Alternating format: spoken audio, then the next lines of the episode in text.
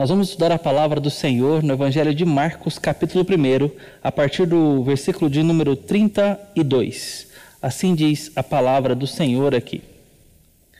À tarde, ao cair do sol, trouxeram a Jesus todos os enfermos e endemoninhados. Toda a cidade estava reunida à porta, e ele curou muitos doentes de toda sorte de enfermidades.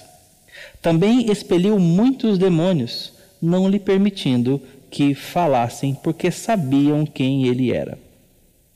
Tendo se levantado alta madrugada, saiu, foi para um lugar deserto e ali orava. Procuravam-no diligentemente Simão e os que com ele estavam.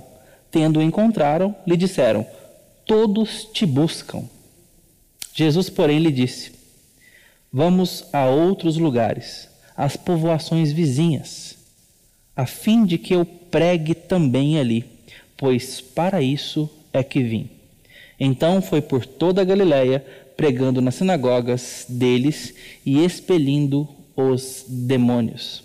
Essa é a palavra do Senhor para nossa meditação. Estamos vendo dias em que a nossa agenda entrou em destaque nos nossos corações, nos nossos pensamentos, mas às vezes, muito diferentemente, daqueles planejamentos de alvos e metas, como da virada de ano, ou mesmo numa nova etapa de vida.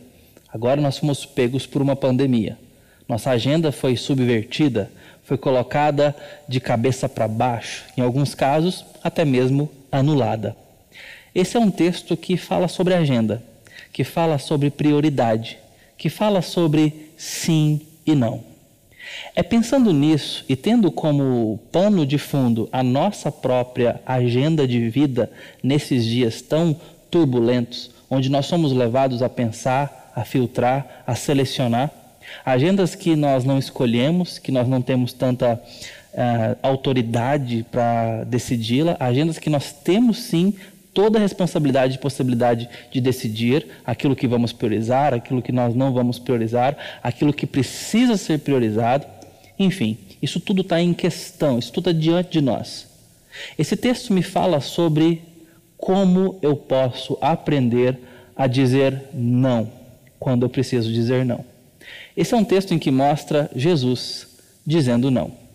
Jesus não fazendo todos os milagres. Jesus dizendo não para pessoas que precisavam de cura. Parece muito estranho, parece muito inusitado, mas sim, ele tem algo muito importante para ensinar os seus discípulos e a nós, dentro do seu amor e da sua agenda. Nós estamos num momento onde Jesus está aqui na aldeia chamada Carfarnaum. E numa rotina carregada de curas e milagres. O texto diz que ele está ali há horas, o dia todo, curando todo tipo de enfermidade, curando todo tipo de doença e expelindo muitos demônios. Diz o texto que haviam muitos endemoninhados, ou seja, haviam demônios se aninhando num monte de corações, em várias vidas, em várias pessoas. E Jesus está ali então fazendo curas integrais. Ele está curando o coração, ele está curando o corpo, ele está tratando da saúde, de enfermidades físicas, mas também está tratando com o espírito, está tratando também com a mente, com o psicológico. Ele está aqui trazendo cura para o homem todo, para o ser humano integralmente.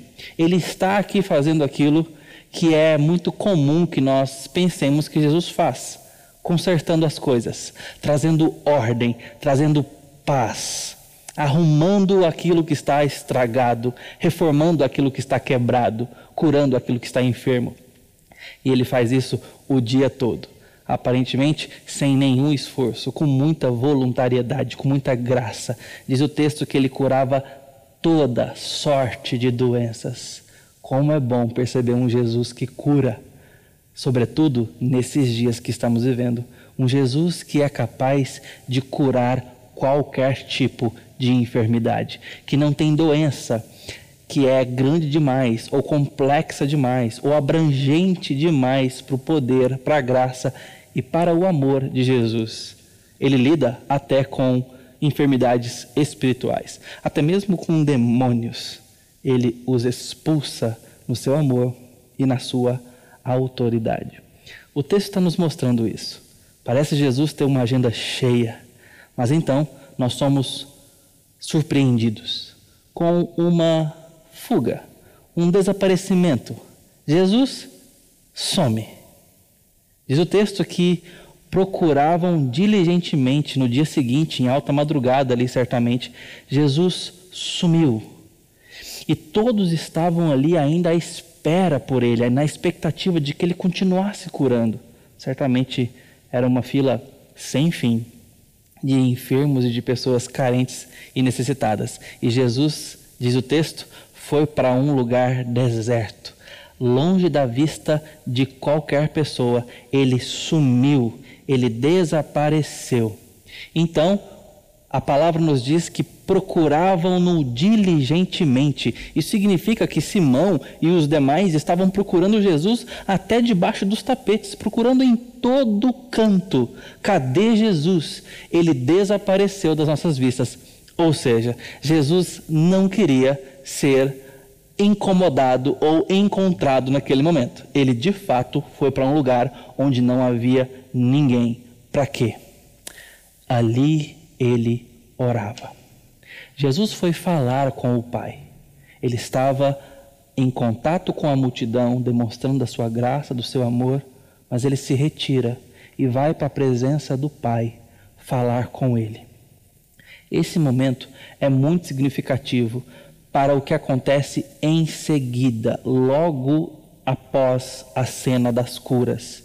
O que Jesus faz em seguida nos ensina sobre a agenda, nos ensina a dizer não, porque é nesse momento em que Jesus diz não. Os seus discípulos dizem: Todos te procuram, todos te buscam. E ele simplesmente diz: Não. Eu preciso ir a outro lugar.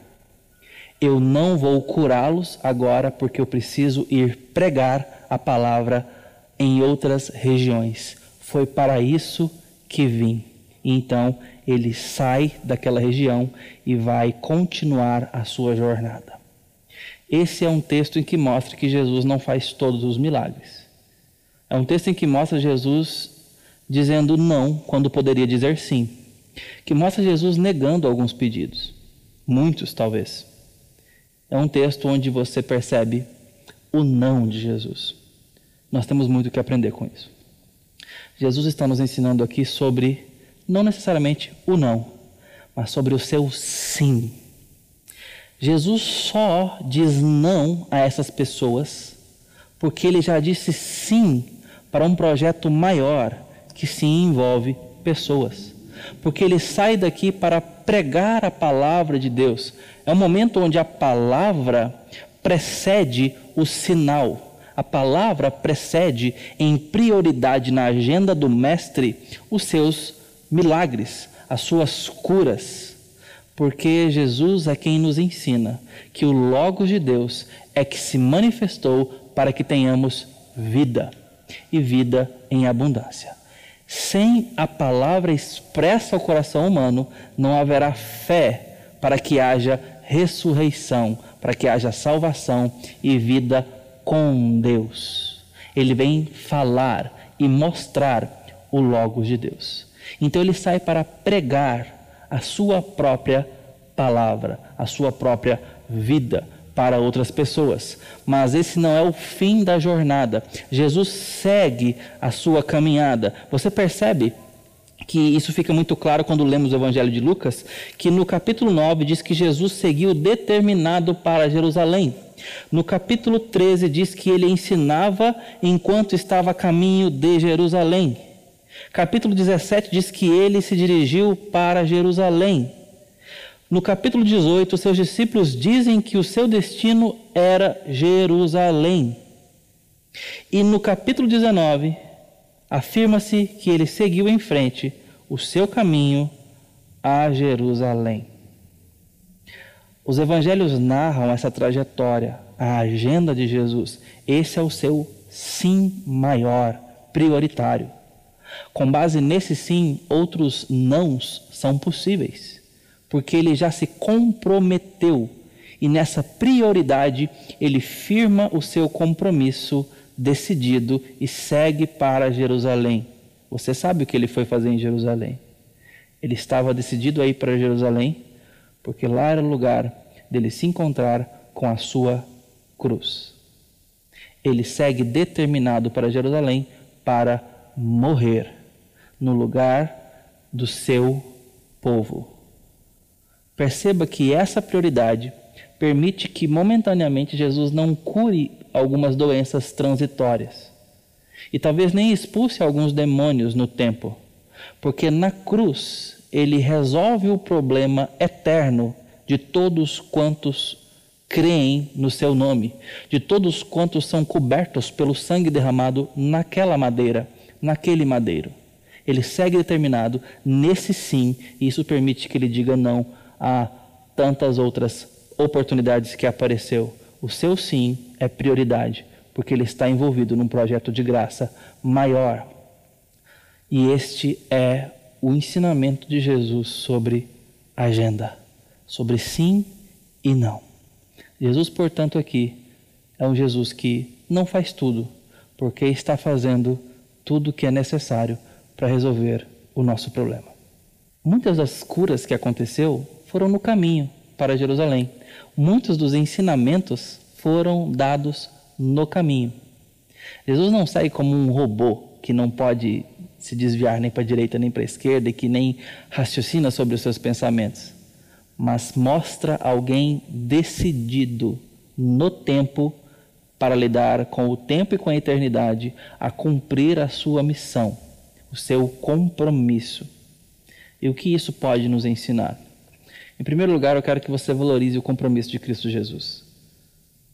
Esse compromisso, essa renúncia, essa entrega, esse esvaziamento da sua glória para se encarnar e seguir decidido para Jerusalém, mostra o quanto ele amou. Se em algum momento ele foi duro, se em algum momento ele disse não para algumas pessoas, se ele chegou a dar chicotadas nos cambistas do templo e também foi duro com os fariseus, isso não demonstra uma falta de amor, muito pelo contrário. Mostra que ele está comprometido com o amor que salva, com o amor que transforma. E que ele não vai fazer concessão para baratear os seus valores que ele veio dar gratuitamente para o seu povo. Entenda que a vinda de Jesus é a prova cabal do seu amor pela humanidade. Entenda que esse compromisso de vir aqui, de vir ao mundo, é o compromisso que ele mostra como a prioridade para glorificar a Deus. E como é que Deus glorifica o seu próprio nome? Salvando pessoas para a sua própria alegria, para a sua própria adoração, para que ele seja exaltado nessas pessoas amadas. Então entenda que o projeto de Deus na terra envolve a nossa salvação para que a gente encontre deleite nele, na alegria dele. Esse compromisso dele de ir para Jerusalém morrer é um projeto de glória e de felicidade. Por isso que o sim de Jesus é inabalável. E esse texto vem nos ensinar com relação à nossa própria agenda sobre as nossas prioridades e escolhas. Nós estamos no momento onde, como começamos dizendo, nossa agenda foi colocada de perna para o ar. Nossa agenda foi colocada em questão, em xeque. Talvez seja um momento muito apropriado para você repensar a sua prioridade, para você repensar as suas escolhas, o seu sim e o seu não o seu sim no plural e os seus nãos, ao que você precisa retornar à valorização, ao que você precisa retornar na consagração. Deixa eu dar alguns exemplos para que você entenda isso de forma prática. O sim que damos matrimonialmente quando nos casamos é um não para toda e qualquer outra proposta relacional e afetiva. O sim que eu dei para minha esposa é necessariamente um não para qualquer outra moça, mulher, donzela que aparecer no restante da minha vida. O meu sim implica em tantos outros nãos. O sim que nós dissemos a Jesus é o não para o mundo e para tudo o que concorre com a santidade do seu nome e com os princípios da sua palavra. O sim que damos à nossa vocação e à nossa missão é necessariamente não para os confortos, os cuidados desse mundo, a fascinação da riqueza e qualquer coisa que pode nos deixar numa zona de conforto que não nos leve a amar outras pessoas, a nos doar por outras pessoas, a nos entregar como Cristo se entregou a outras pessoas, por mais estranhas que sejam e até mesmo inimigas. Entenda, esse é um texto que me faz pensar contigo sobre prioridade. Eu quero que você, nesse momento, pense as suas. E à luz do Evangelho e da graça revelada, que isso gere no seu coração filtro. Que você possa peneirar o próprio coração, os próprios pensamentos. E ver se não tem sim e não conflitantes caminhando juntos. Veja se não estamos cocheando dois caminhos ao mesmo tempo: Cristo e os seus concorrentes. Eu quero chamar você a valorizar o sim que você disse a Jesus, o sim que você disse à sua família, o sim que você disse à sua esposa, ao seu marido, o sim que você disse à sua vocação, à sua missão em Cristo Jesus, o sim que você disse ao seu trabalho, o sim que você disse à sua comunidade, à sua igreja local. Isso implica em comprometimento. Quero reafirmar, à luz do exemplo de Cristo, o seu compromisso, a chance que você tem de se comprometer novamente. Assim, eu quero orar pela sua vida e pela minha, pedindo a graça do Senhor sobre nossas tantas escolhas e esse tempo especial que estamos vivendo, para que a nossa agenda seja gerida pela sabedoria que vem do alto, para que Ele nos ensine a contar os nossos dias, a ponto de alcançarmos coração sábio, temendo o nome dEle. Vamos buscar a Deus em oração. Deus Santo, ajuda-nos a trazer a nossa agenda aos teus pés, para que o Senhor a rabisque como quiser, aqui arranque páginas e as coloque como quiser. Em suma, ajuda-nos a temer o teu santo nome no nosso cotidiano. Que nesse tempo nós possamos revisar os nossos compromissos e comprometimentos e renovar a nossa consagração ao Senhor e a prioridade de buscar o teu reino na nossa vida, nos nossos dias. Ajude-nos, ó Deus, a valorizar os votos que fizemos, mais preciosos e diante da tua palavra. E que isso seja suficiente para combater e negar tudo aquilo que é contrário ao Senhor e a esses mesmos votos. Em nome de Jesus. Amém. Que Deus abençoe sua vida e que você não seja um ponto final dessa mensagem, desse programa. Compartilhe com alguém que você está lembrando nesse momento, que você acha que pode edificar a vida dessa pessoa. Nós esperamos essa colaboração para que a palavra de Deus possa circular com mais liberdade e mais abrangência. Que Deus te abençoe e te dê ainda um domingo de paz na presença dEle. Às 19 horas teremos nosso culto presencial e também nossa transmissão ao vivo pelo canal do YouTube. Não deixe de se inscrever, assinar aí o sino para você receber mais notificações, mas que tudo isso seja para a sua edificação e o crescimento da Igreja de Deus. Em nome de Jesus. Deus te abençoe.